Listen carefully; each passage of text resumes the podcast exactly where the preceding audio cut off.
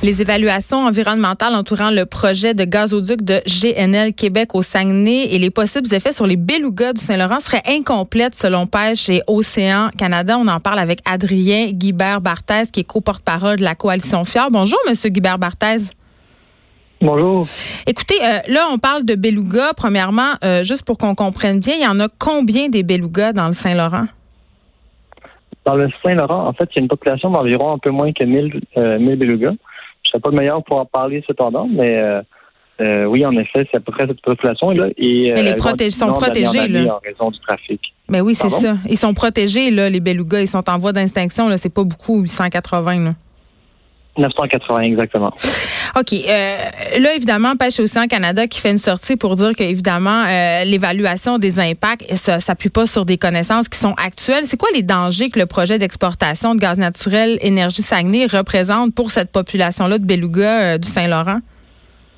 Mais en fait, le, la question du trafic maritime est importante parce que c'est une question de, de, de, de- de- pardon, de d'accidents en fait avec les belugas. Plus il y a de trafic, plus il y a de risques qu'il y ait des répercussions sur eux en raison du bruit, en raison de la présence physique du bateau, mais aussi en raison des polluants dans l'eau. Hmm. Euh, donc, un peu de tout ça fait que les belugas sont affectés et le, le beluga, en fait, est un, un animal qui se, qui se déplace et qui se communique avec les, les sons et les vibrations et le- les navires, quand ils passent, en fait, rendent carrément le, le beluga aveugle. C'est un peu comme des, des chauves-souris sous-marines, si on veut. Euh, L'utilisation des sonores énormes. aussi?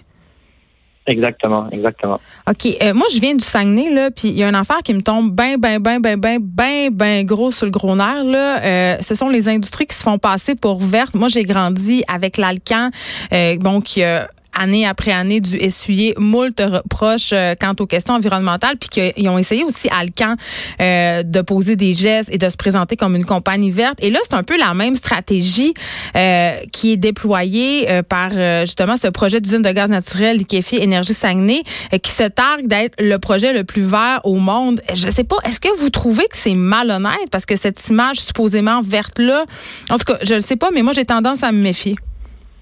Ah, complètement, complètement. En fait, l'entreprise euh, utilise plusieurs stratagèmes dout- douteux pour faire euh, passer son projet comme étant, euh, étant vert. Mais Par exemple, faits, ben, par exemple, ils disent qu'ils vont réduire les gaz à effet de serre de, de, de, de 27 millions à travers, de tonnes à travers le monde, alors que des euh, 150 experts indépendants ont sorti une lettre dans le devoir en juin passé disant qu'au contraire, ça allait augmenter de façon dra- drastique les gaz à effet de serre mondiaux. Euh, c'est c'est difficile d'avoir une échelle. mais, est-ce que vous dites que euh, cette compagnie-là ment? au- Ben, c'est qu'elle elle montre un scénario qui est très peu probable, qui a été évalué comme un des scénarios possibles parmi parmi des centaines. Mais euh, donc, elle agite ce beau scénario-là sans dire qu'il est très peu probable, qu'elle n'a aucun contrôle là-dessus et que euh, c'est scientifiquement très peu- très peu facile de le prouver. Donc, euh, l'entreprise, en fait, soit divise ses études pour qu'on ait le moins possible de portrait glo- global, ou sinon carrément euh, refuse d'étudier certains aspects de son, de son projet.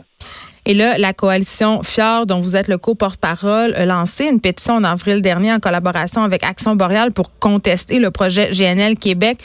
Euh, pourquoi vous avez décidé de vous mobiliser à ce point-là contre ce projet? Ben, en fait, euh, la pétition aujourd'hui est rendue à 40 000, euh, plus de 40 000 personnes. Quand même. Et euh, quand même, en effet. Et euh, ben, en fait, c'est pour l'aspect de la sécurité, mais aussi de l'environnement, puis des impacts économiques en général.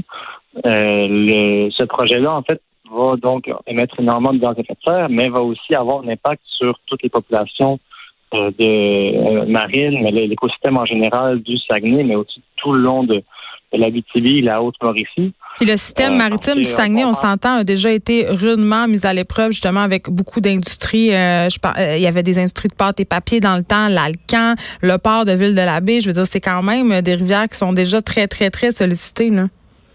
Exactement. Et en, et en plus, dans les années 90, on a décidé d'en faire un parc marin pour le protéger. Et malgré ça, on continue d'avoir du trafic maritime dans le, dans le fjord. Mais c'est pas assez payant. Ce projet-là, avec, avec les autres projets qui, qui sont dans l'air, viendrait tripler le trafic maritime dans le fjord. Donc, on trouve ça tout à fait tout à fait illogique de vouloir protéger un endroit, mais d'absolument rien faire pour le protéger au final, de laisser passer les entreprises comme celle-là. Mais OK, euh, je comprends, mais en même temps, vous comprenez que pour une région, tu sais, euh, si là, je parle du Saguenay-Lac-Saint-Jean parce que mais c'est le cas de plusieurs régions du Québec. Euh, si je veux me faire l'avocat du diable, bien qu'il y ait des arguments qui sont fort, bon, pertinents quant à l'environnement, les populations marines, on vient d'en parler, n'empêche que quand des grosses industries s'installent en région, ça, ça, assure quand même une certaine vitalité économique, ça assure des emplois. donc, qu'est-ce y a-tu moyen de moyenner, comme on dit? Est-ce que ça se peut que des industries s'installent comme ça, puis qu'on soit justement dans une optique plus verte, que ces industries-là réussissent à s'installer sans trop créer de dommages collatéraux ou on rêve, là? Ben, c'est possible. Cependant, dans les projets qui sont en ce moment sur, sur la table, il n'y en a pas qui sont, qui sont acceptables dans leur forme actuelle. Euh, on pense qu'il y a des alternatives pour certaines, euh, mais euh, pour le pour le projet de GNL, clairement, il n'y a, pas de a, pas de solution possible à ce projet-là. Ce projet vous êtes conscient, Vous êtes conscient que les habitants, pour les habitants de la région, euh, ça peut faire la différence entre ouvrir et fermer la région là, quand des industries comme ça s'installent. Donc, j'ai l'impression que les gens ils sont moins sensibles aux arguments environnementaux quand c'est le temps de penser à sa petite poche. Ben oui non. J'aurais de la difficulté à dire que si ce projet-là n'arrive pas, que, que la région va fermer. Euh, on, dans la région, on est quand même fiers de, de, la situation puis de, de, notre région. Donc, on, on, se bat pour elle. Puis, euh, il y a d'autres économies qui sont possibles. On pense entre autres à, par exemple, la, la, biomasse forestière qui permettrait de réduire les gaz d'effet de serre et aider les entreprises forestières de, de la région euh, pour, pour avoir plus d'économies, plus, plus d'emplois, plus d'argent.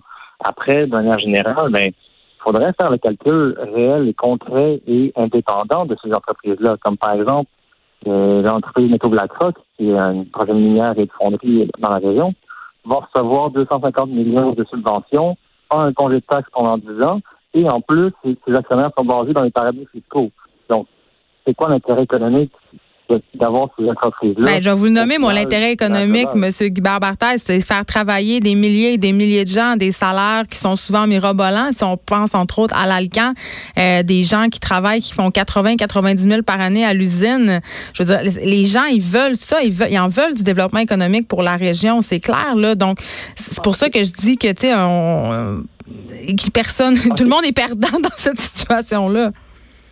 Ben, euh, oui non, parce que euh, on n'est on est, on est vraiment pas contre le développement économique. On, veut qu'il y ait du développement économique, mais on veut qu'il y ait un développement économique sensé, logique et qui soit concerté aussi. Euh, il y a d'autres types d'emplois que ces entreprises-là. On, on, les entreprises qui sont déjà en région, on ne veut pas les fermer demain. C'est pas, pas, pas mais quand même, Rio Tinto, c'est un des plus grands pollueurs au monde. Ben, en, effet, mais ils ont un projet actuellement, euh, le projet Alicis, qui permettrait de réduire considérablement le, leur gaz d'effet de serre. Donc, on pense qu'on peut, on peut très bien travailler avec les entreprises déjà existantes euh, sans, faire un changement brusque. Mais pour les nouvelles qui veulent s'implanter, ben, ils ont besoin d'avoir de, bons arguments économiques et environnementaux pour qu'on on permette de continuer de polluer autant que qu'est-ce que vous voulez faire? Vous avez parlé tantôt, euh, M. Guibert Barthez, euh, évidemment, de mesures facilitantes de la part du gouvernement, c'est-à-dire des congés de taxes. Dans le cas de Rio Tinto, on a un accès à une eau potable de façon complètement gratuite. Euh, on a beaucoup évoqué d'instaurer un système de taxes ou, je veux dire, d'inciter les compagnies en faisant des, en leur donnant de l'argent parce qu'ils instaureraient des mesures écologiques. Je veux dire, on peut pas juste leur faciliter la vie justement en les exemptant de certaines mesures fiscales. On devrait aussi de l'autre côté euh, peut-être les obliger à être plus vertes euh, en les pénalisant de façon financière parce que c'est le seul langage qu'ils comprennent? Ben, en fait, je, pense que j'ai l'impression que c'est l'idée de la, de la taxe carbone au, niveau fédéral. Ouais, mais euh, ça prendrait plus que ça. Ben, possiblement. c'est sûr qu'en ce moment, il faut pas, faut pas se fermer les yeux. On, a pris des, objectifs de réduction de gaz à effet de serre au Canada puis à travers le monde et actuellement, on n'y répond pas du tout. Donc oui. On est très loin de l'objectif, très, très loin. Très, très, très, très loin. Euh, c'est catastrophique. Euh, c'est pour ça qu'on parle d'urgence climatique, donc vraiment l'emphase sur l'urgence. Euh, mais, mais que faire de plus? Là, ben, ça prend plus de législation, en effet, ou plus de contraintes probablement sur les entreprises. Mais quand même, votre pétition a ramassé 40 000 signatures, donc vous l'avez, euh, vous avez le support de la population. Donc c'est quand même, euh, c'est quand même un bon signe. C'est des évidemment des sujets qui nous touchent de plus en plus, surtout les jeunes générations. Merci Adrien Guibert Barthès, co-porte-parole de la coalition Fort, de nous avoir euh, parlé de tout ça.